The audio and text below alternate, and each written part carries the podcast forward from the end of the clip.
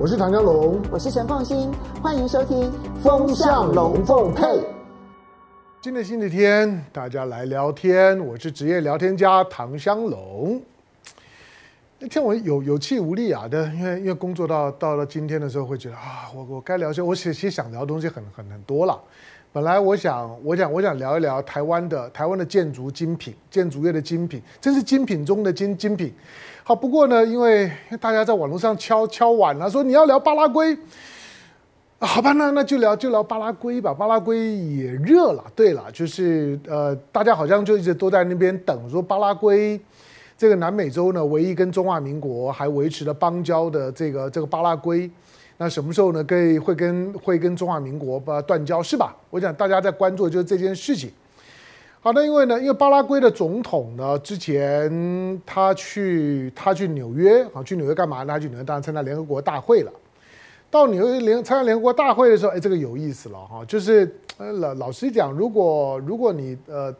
你对台湾如果有有有什么期待，有什么要求，台巴之间就有邦邦交的嘛，那你就就开口就好了，私底下讲就好了，私底下讲，大家运作也比较容易呀、何况跟台湾要要东西，多半就对价关系，也很少有要不到的。你就像之前，你看美国的两个参议员四月来来的时候说，我要二十四架波音，大家都觉得哇，这么的这么的露骨啊，这么的不要脸啊，就这样子公开的讲话，讲的连我们翻译都不好意思翻。你看他是不是就要到了？对对不对？所以只要只要敢不要脸，不管是在在。在街街头，在马路上打啊打啊的打滚的这些呢，这些这这些所所谓的媒体人，躲在衣柜的媒体人，或者是或者是呢来要东，只要你敢不要脸，你都要得到。台湾呢都能够满足你的需要。好，那这巴拉圭总总统呢？大家叫他叫他这这叫他的阿布都，对不对啊？但那是呢，呃，我都习惯叫他超级马里欧，因为他的他的名字叫做 Mario Abdu。好，那那叫叫超超超级马马里欧呢，比较比较顺了。好，那这个呢，这个巴拉圭的这个总统超级马里马里欧，他去去纽约，那去纽约，因因当然可能也要也要怪怪怪台湾了，因为台湾。呃，中华民国就不是联合国的会员嘛？那的那台湾的独独派每天叫着要重返联合国，重返了这么久也回不去，所以台湾就没有办法参加联合国大会。那每年只会呢去策动一些，我我猜想啦，就是说这个呢，超级马里欧之所以提到台湾呢，是八成台湾呢大概又又花了又花了时间又花了钱逼着。逼着这些邦交国，包括了巴拉圭。巴拉圭毕竟是台湾现在邦交国里面不只是南美洲唯一的一个，而且是所有的所有的邦交国里面领土面积最大的一个，也是老实讲，你叫得出名号的国家里面呢，比较还像样的一个。虽然它的人均所得只有五千多，那呃，在南美洲呢，呃，就剩这么一也一个了。那但是它毕竟土土地面积。四十多万平方公里，哎，其实跟乌乌克兰差不多啊，就是是台湾的十四十，应该算下来大概十三四四倍大。好，所以呃还蛮大的，人口大概台湾的三三分之一。好，但是在在在纽约，因为见不到见见不到中华民国的呃代代表嘛，也都没有办法对话。但八八成了，我猜之所以会在联合国的时候，那。纽约的啊，不是纽约，就英国的《金融时报》呢，就访问他，那他就抛出了一句话说，希望台湾那能够投资，他用投资巴拉圭十亿美元，那投资十亿美元是要是要是要怎么样？这个这个这开口不是小小数目啊，投资十亿美元呢，这个超级马里欧呢也很有意思，这超级马里欧说这样子我我才有底气。在巴拉圭，那告诉呢，呃，我的我的我的这些的选民，告诉呢巴拉圭的民众，就是我们仍然维持的跟在台湾的中华民国的邦交是有道理的。你看，我说十亿，台湾就给十亿，要不然，请问我我跟台湾维维持邦交有什么好处呢？你知道这个超级马里欧就是呢，在巴拉圭的总统讲这个话的时候呢，你你从他的。他的字里行间，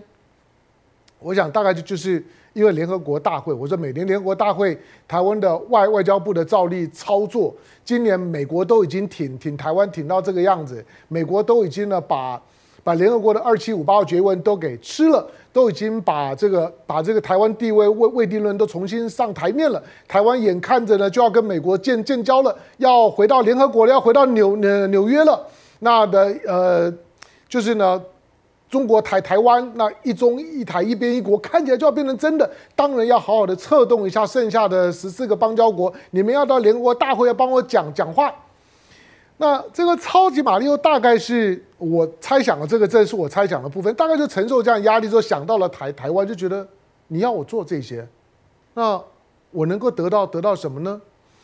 对，好，那大家就想要说，诶，巴拉圭这国家跟台湾是什么关系？为什么到现在都还没有断交呢？你知道巴拉圭前一个的，就是说南南美洲跟台湾断交的国家呢，叫乌拉圭，龟龟啊，就是两两只龟。那这两这两龟呢，乌拉圭呢，很很早就断交了。乌拉圭应该是一九一九八八几年，一九一九八八八年吧，八七年八八年吧。呃，就跟就跟呢，在台湾的中华民国就断交了。断交了之后呢，全南美洲，那南美洲很很大，全南美洲。就剩巴拉圭一个。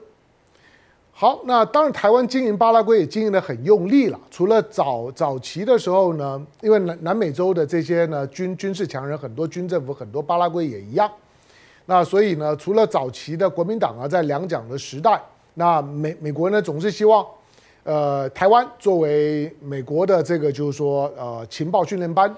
就是 CIA 呢控制的台湾，那台湾呢去帮忙的训练。这些呢，中南美洲很多的军政府的这些军头们，在过去啊，这些中南美洲的军头政客，很多呢都都是漂洋过海到台湾来受来受训的。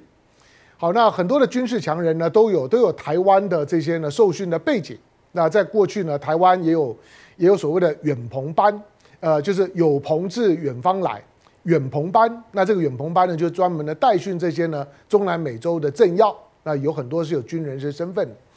好，但是毕竟其他的国家也陆陆续续都断交了，就像巴拉圭这一个，呃，除了巴拉圭地缘上面的特殊，因为它是一个完全的内内内陆国，你知道内内陆国做很多事情都不方便嘛。最近我们在谈中亚的时候谈很多，那内啊内陆国呢，在能够做的地缘政治的选择并不多，所以巴拉圭确实是很特别的一个。你想在地缘上面、地理上面来讲，它离台湾最远。我我过去讲过，就是说，如果你拿一颗地球仪，你拿一颗地球仪，你拿一根针啊，从地球仪从台湾这边戳下去，直直的穿过呢地球仪的中心呢，戳下去之后，从那地球仪的另外一端的出口就在南美洲，那离离巴拉圭不远，就旁边的秘鲁，所以你知道，就是说，地球上面离台湾呢最远的一个端端点就是南南美洲了，就巴拉圭那那附近，离台湾这么远。台湾台湾周围的国家都跟台湾断交，都断光了，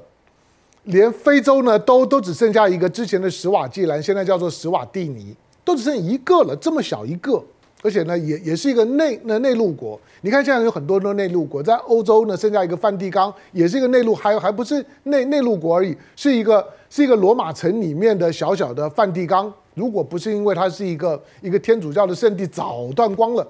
那史瓦蒂尼呢也一样，也就是个内内陆国。巴拉圭呢也是一个内陆国。好，那巴拉圭呢，蹭蹭蹭呢，从我说从乌拉圭断交呢，一九八好，一九八八年算起好了，到现在为止三十几年的时时间，整个的整个的南美洲就像巴拉圭一一个。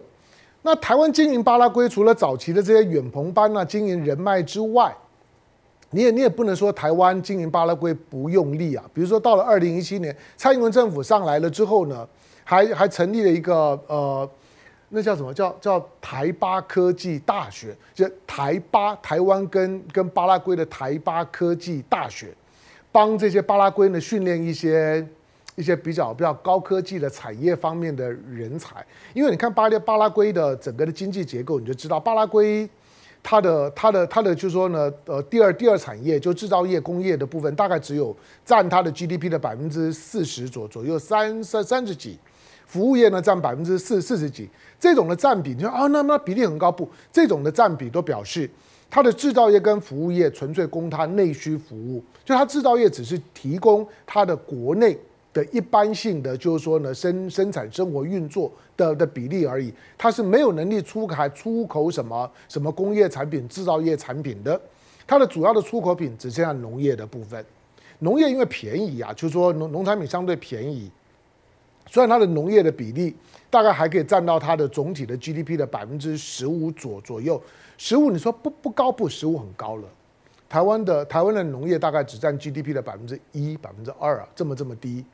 好，但是因为因为它的出口品大部分都是农呃农农产品，那主要什么？主要比如说大豆啦、牛牛牛肉，因为它是内内陆啊，去畜牧业为主。那呃，因为它有不错的水水利，所以呢，巴拉圭就像南美洲的很多的国家，像巴西啦，甚至阿根廷啊、智利啊，你看农产品是南美洲的大宗啊。好，那台湾的帮忙呢，甚至成立了台巴科技大学。台巴不是台巴子，台巴子是骂骂骂人的，但台巴科技大大学。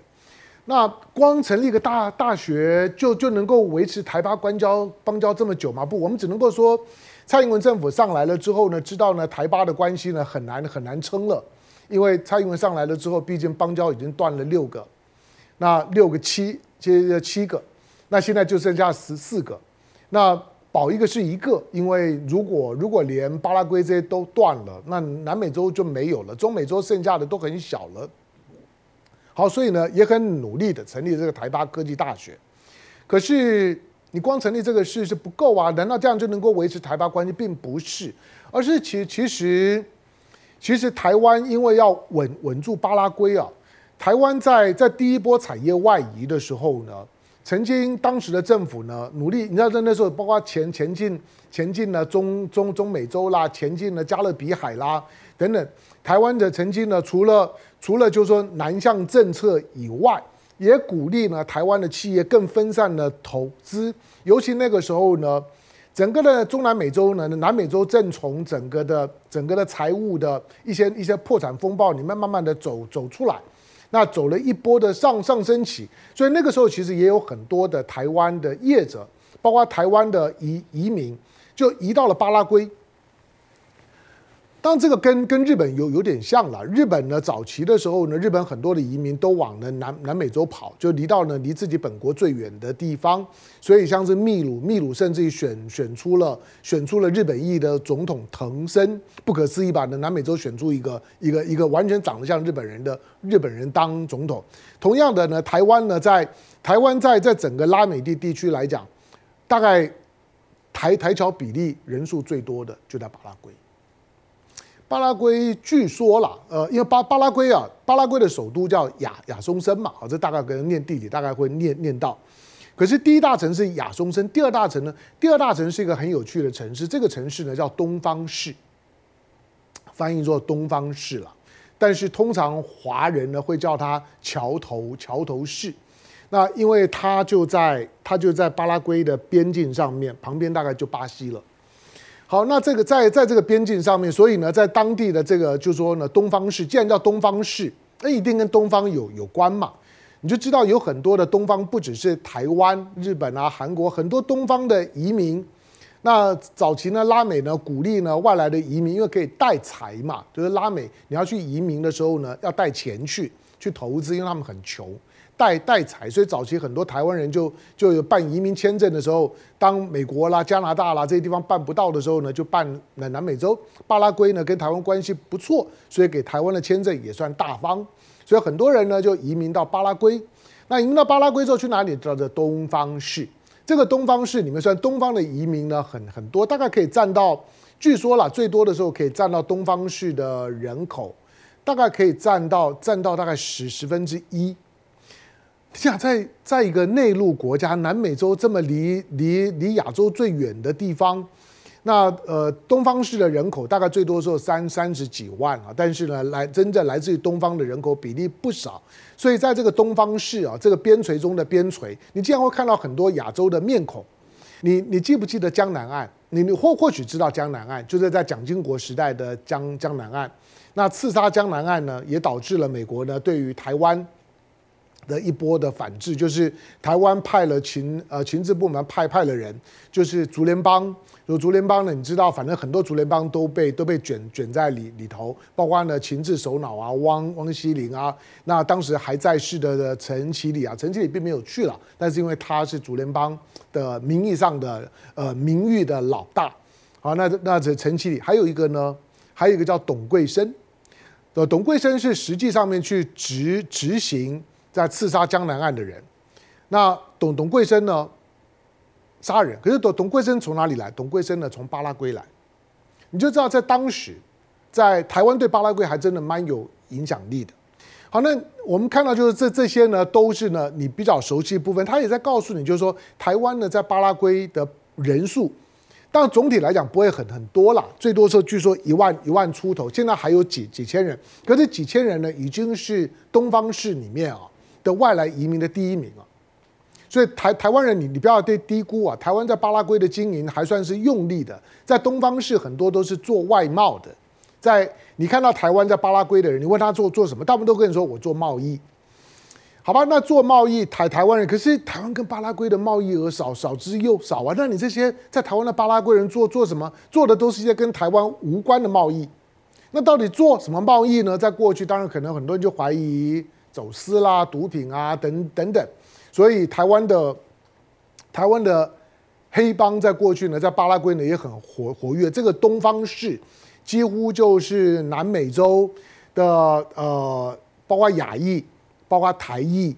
呃，包括呢各各各地裔跟当地的这些呢黑帮的大交流的地方。东东方市听起来名字很好听啊，但是它就是一个呃很有很有想象空间的地方。我也我也我也不能说人家是一个犯罪的冤冤手，反正就就是很有想象力了。但是台湾现在在东方市，你想在最辉煌的时候啊，二零零几年最辉煌的时候，我记得台湾的中国信托还到还到东方市去设了分行，你看够辉煌吧？你要知道台湾到现在为止啊，中华民国的外外交部外交部的当然有大使馆呢在亚亚松森，可是。巴拉圭地这么小啊，可是台湾还在还在东方市，还设了总领事馆，就知道台湾在当地，我们的外交在当地还要特别服务当地的侨侨民。好，因为这个原因呢，就知道到现在为为止啊，对巴拉圭来讲，跟台湾的关系啊，我我我可以理解巴拉圭那种感觉，就是食之无味，弃之可惜呀，因为好像又还跟台湾有有这么一点关系。还有这么多呢，有双重国籍的，就是说呢，台呃台湾人在巴拉圭，然后呃，除了巴拉圭以啊以外呢，你看在过去呢，也也帮巴拉圭呢做了一些的外汇，好像是这么一回一回事情。好，但是呢，当这个当这个巴拉圭的总统公开这样的讲讲了之后呢，那台巴台巴关系想象空间就很大了。当这个超级玛利欧的这个讲法。再一次的印证了，就是说，他似乎有有一种对价关系，就是，哎，我帮你台湾讲话可以啊，啊，你不付钱吗？你每天都都叫我台湾，好像的台湾，好像的巴拉圭是你养的一样，你你不付钱吗？我我我现在巴拉圭最缺钱呐、那我帮你讲话，你不给一点 service 吗？这第一个。第二个，因为这几年有疫情的关关系啊，巴拉圭之前是要疫苗，说你都没有给我疫疫苗，好，台湾呢看起来也援援助了一些的一一些的疫苗，可是疫苗顶多呢帮忙做一点点防防疫啊，没有用啊。把这几这有疫情的这段的时间，大部分的第三世界国家经济都非常的辛苦，你想斯里兰卡都破产了。那呃，很多像巴巴基斯坦状况也不好，非非洲国家呢饥荒又出现了，南美洲会会会多好？大家经济状况呢都很糟，所以呢，如何能够呢从很糟的经济状况里面脱困，对现任的来讲都是很辛苦的事情。尤其你看到呢，整个的南美洲也在向左转啊，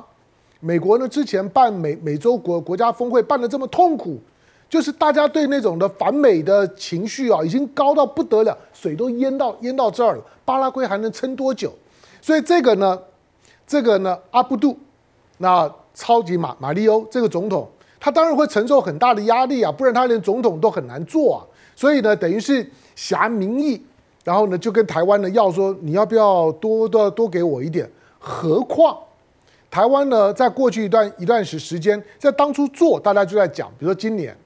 今年因为因为在波罗的海的立陶宛，哇，立陶宛很很勇敢啊，立了立陶宛虽然没有人怀疑说呢，他可能去炸了这个北溪一号、二号，可可是呢，立陶宛，立陶宛呢，为了表现出他对台湾的爱。甚至于呢，跟北京呢闹翻了，现在双边关系已经降到代办级，就差就只差断交一步了。立陶宛对台湾充分的示爱，台湾呢也觉得哇，有一个欧洲国国家又对台湾投怀送抱了。那就算呢，就算没有了梵蒂冈呢，我我得到了立立陶宛，很开心。所以台湾呢对立陶宛也做了很多的承诺，用不断的呢用饵去勾立陶宛，我台我台积电说不定可以来哦。那我还成立了呢，就是说拨了两亿美美金呢，成立一个一个一个就台台湾呢跟着波罗波罗的海呢之之间的这些呢投投资创业基金。你想，立陶宛才两百万的人人口，我你给立陶宛这么多呢？那就因为它是一个波罗的海，有挂着一个欧洲国家的名义吗？我巴拉圭七百多万人人口啊，你两亿那。给我就是拨个拨个十亿不过分吧？何何何况呢？我死守的就是说呢，这个南美洲的桥头堡，所以它叫做一般的台台湾人叫桥头市啊。那东方是一般的台湾人叫桥头市。我死守的桥桥桥头堡独守空闺三十几年，你你你不傻傻避暑一点吗？好，这些呢都使得呢，就是说呢，这个巴拉圭呢在开开口的时候不客气啊，不遮掩的。你又要我讲话，又要表现呢，挺台湾的，挺到不遗余力，一点好处都没有。可是你对你对其他的这些呢，对你呢还没有建交呢，立陶宛又没有跟你建交，只不过成立一个代表处，然后呢，你就这么大方的给，你不给我一点吗？之前在在给立陶宛对立陶宛示好的时候，大家就已经讲了，这一定会有后遗症的。其他的邦交国一定会用这个口吻，就说，哎，我跟你有邦交，你都没有对我对我那么好。立陶宛呢，只不过是跟你成立一个代表处，然后呢，你竟然就就就就给他呢这么这么这么多投怀送抱，那兰姆酒呢卖不掉，台湾统统收了，自由的酒，自由的香香蕉，自由的红酒，自由的兰姆酒，那那对巴拉圭呢？巴拉圭希望你也能不能多买一点自由的牛的牛肉，自由的大豆，巴拉圭的大豆跟牛肉产量这么大。它的出口赚外汇的主要的大宗就靠这两样啊！可是你台湾每次买牛肉，澳洲牛、美国牛、日本和牛，你为什么不买巴牛呢？你为什么不买巴豆呢？巴拉圭的牛牛肉跟跟大豆，虽然你台湾买也买不了多多少，台湾人肚肚子有多厉害，一天到晚的吃吃石石斑鱼、吃凤梨、吃莲雾，早就能吃到已经撑了，也吃不了多少。可是买牛肉，你总可以照顾一下巴拉圭吧？你照顾不了。老实讲，今天你看巴拉圭的外贸结构，巴拉圭的外贸结结构很辛苦啊。它最主要的贸易的对象就它周围的那几个国家，智利啦、巴西啦，呃，连连美美国呢，美美国都排不上啊。那连俄罗斯呢，都都还是呢，都还是巴拉圭的巴拉圭的呃最大贸易伙伴的前前两三名吧。连俄罗斯都是，但中国竟然不是。那是今天的中南美美洲，尤尤其南美洲这些呢农业产品的主要的出口的大国，哪一个呢数一数二的贸易伙伴里面没有没有没有中中国的？今天已经一百三四十个国国家以中国最大贸易伙伴了，为什么没有你巴拉圭呢？巴拉圭当然会想，就是说我跟你要要不到，那我干脆呢，我就我就正常的，我就承认北北京跟大陆正常的贸易不就好了吗？中国大陆现在。巴不得你呢，你尽量的农产品可以进来到到中国，中国的人口这么多，要巴牛要巴豆，欢迎啊！中国大陆现在在世界各地呢都在想办法巩固它的农产品的市场。巴拉圭有多大的诱饵？因为这些的原因，请问你台湾到底要怎么去稳住巴拉圭？